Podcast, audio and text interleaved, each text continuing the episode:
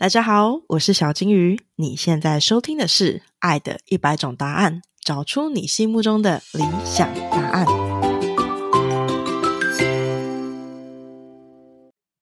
五、四、三、二、一，Action！嗨，大家好，我是小金鱼，欢迎来到《爱的一百种答案》。在这里，我想要透过一百对夫妻的对谈，来了解关系究竟是怎么一回事。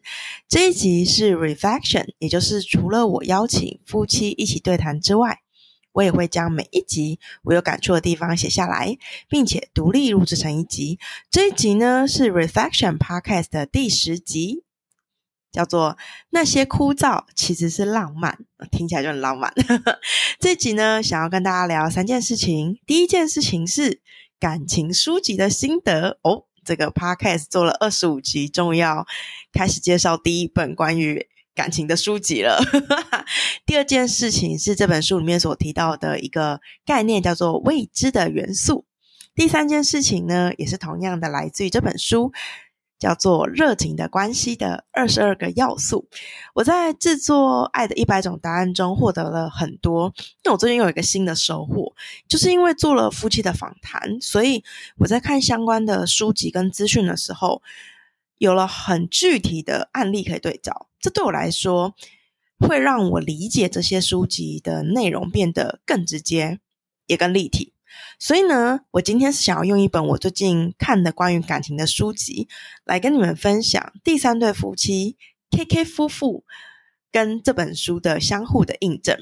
那这本书呢，书名叫做《线上爱情学》，副标是“心理学家的约会心法全公开，让奇迹从下一次滑动发生”。是的，它是在讲关于线上交友软体，例如像 Tinder 这类型。的 dating app 这本书呢是《好女人的情场攻略》的主持人陆队长推荐我的。熟悉我的人都知道，我每次看这个类型的书都是陆队长推荐的。这本书的作者叫做 Angela Ahola，安杰拉·雅赫拉，她来自瑞典，她是一个心理学博士、演讲家和作家。她写的书籍内容呢？涵盖了社会的行为、关系、爱情、吸引力、约会、原始动机和第一印象。他亲自尝试了线上交友软体，而且他约会了一百次，用非常有趣的文字写下了关于线上爱情学是怎么一回事。我觉得这对我来讲其实是一本非常有趣的书，因为我其实是一个不用 dating app 的人，所以这个有趣在于说。因为作者是心理学博士，所以它的内容里面，它事实上是有很多的心理学的名词会穿插解释。我认为这个会加深这本书所提到的一些现象。那这本书里面又跟 K K 夫妇有什么关系呢？这本书强调找到了一个东西叫做未知的元素。那我们先复习一下 K K 夫妇的 Kim 提到一个概念叫做已知加上已知等于未知。不晓得大家还记不记得这个理论来自于梅迪奇效应。那 Kim 用这个效应来说明夫妻间的关系，也就是说，夫妻事实上是一个已知的个体加上另外一个已知的个体所组合出来的一个未知的模式。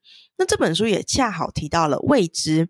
这本书怎么写的呢？他写说，重训或学习或一起执行计划，能够帮助爱意的增长。我们将精力投注在和谐型热情，这是一个热情的名字，叫做 harmonic passion。和谐型热情的活动的时候，这类型的活动特色是我们能控制要投入多少的时间在上面，并且融入生活当中。这类型的活动在 couple 做完之后。他不管在进行当中，或是他结束之后，都会有正向的感受。这正向感受里面包含了正向的情绪、专注力和流动感。我看到这段话的时候，我其实是吓了一跳的，因为我开始回想起我访问的每一对夫妻都有这个共同的特性，他们都共同的把他们的精力投入在一个和谐型的热情上面。例如说，第一对。七七、庭和跟双子他们会一起学习重训。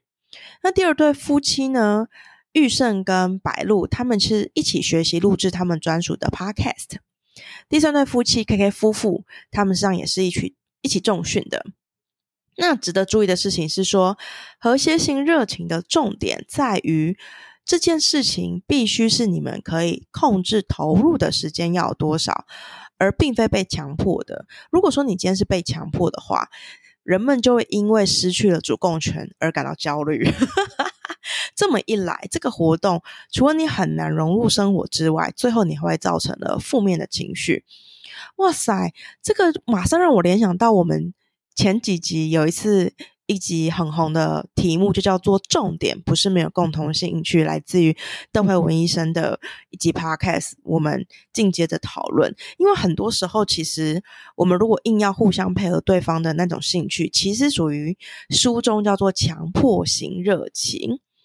Observe passion，就是这些强迫性你去做的热情的事情，本质上其实会让我们造成负面的情绪的。但是如果我们把这个部分掌控好话，我们两个人一起去探索未知，OK，未知的事情，就会加强我们在正向情况下的满足感。那书中特别写到说，因为不确定性这件事情反而会让我们更加的满足。这件事情非常大启发我，因为我现在不是录制这个 podcast 很快乐嘛，然后就是开始了解很多我以前不了解感情的事情啊。再加上我又一直很希望跟另外一半共创些什么样的事情，我在前几节的时候提过，然后我就还没有想好这件事情，我就发想了很多。那其中有一件事情就是我在想说，哎，那。会不会是有一天这个另外一半可以来跟我一起录制这个 podcast？因为我觉得这个 podcast 很有趣。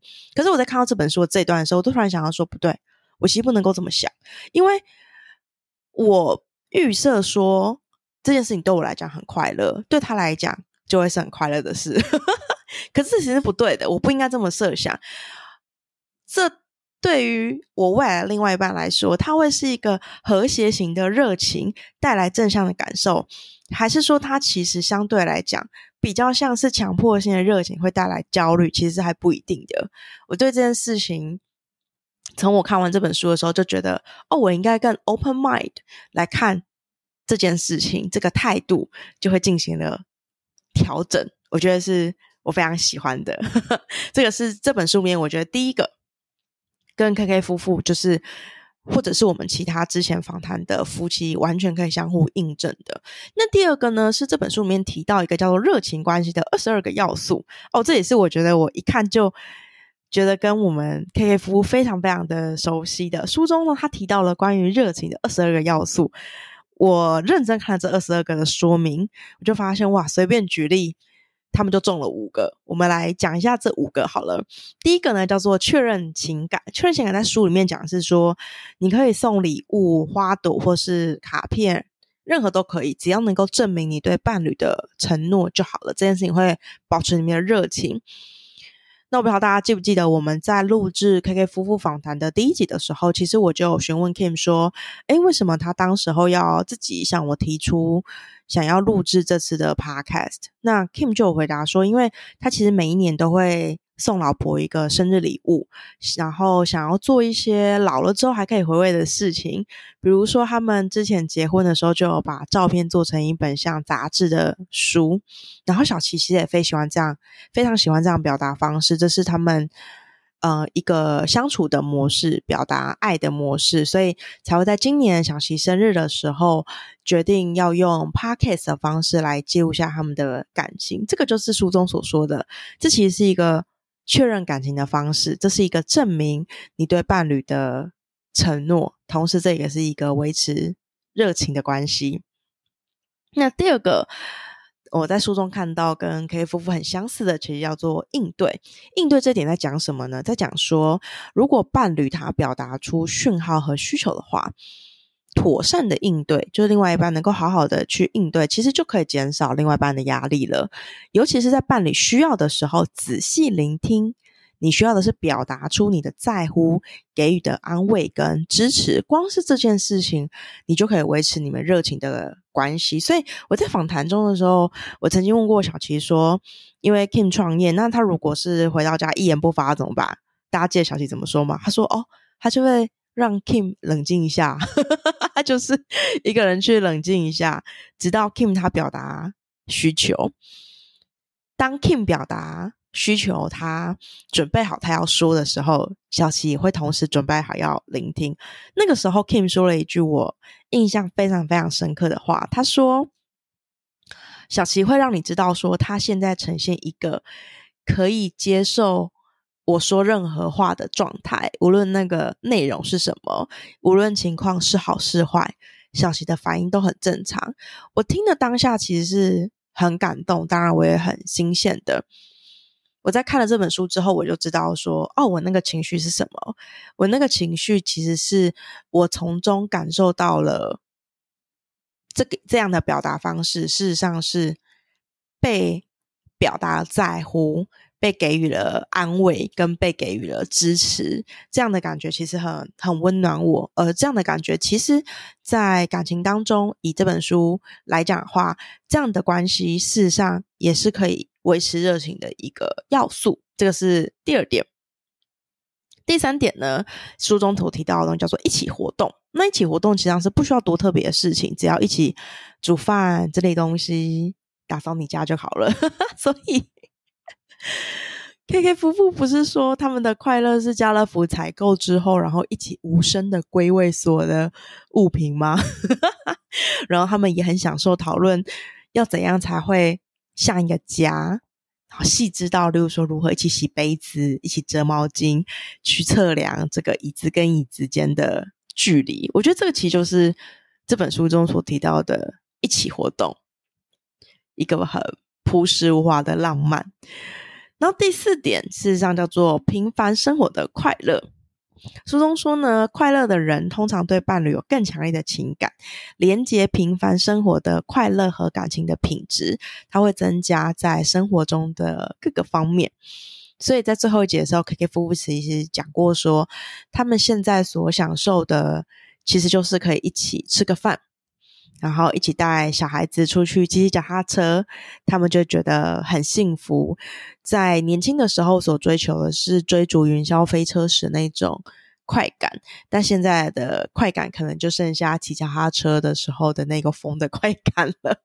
这其实就是平凡生活的快乐，所以这同时其实也是热情关系维系的其中一个要素，很超乎我们的想象，并不是什么太困难的。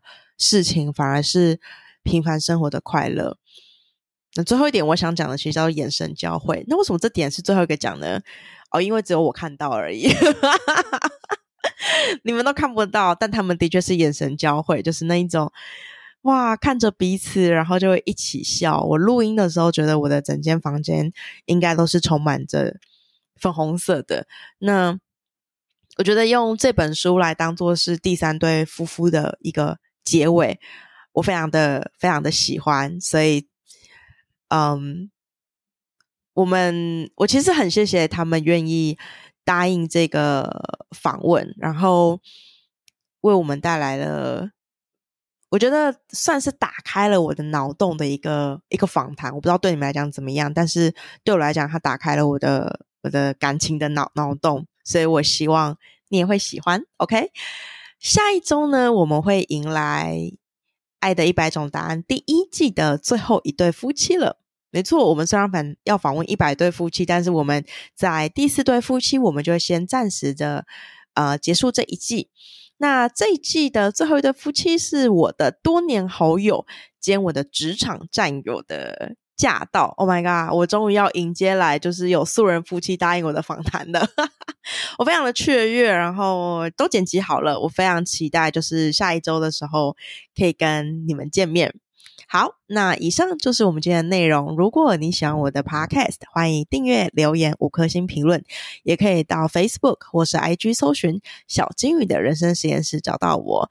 节目资讯栏有我的电子报订阅链接。那我们就下集再见喽，拜拜。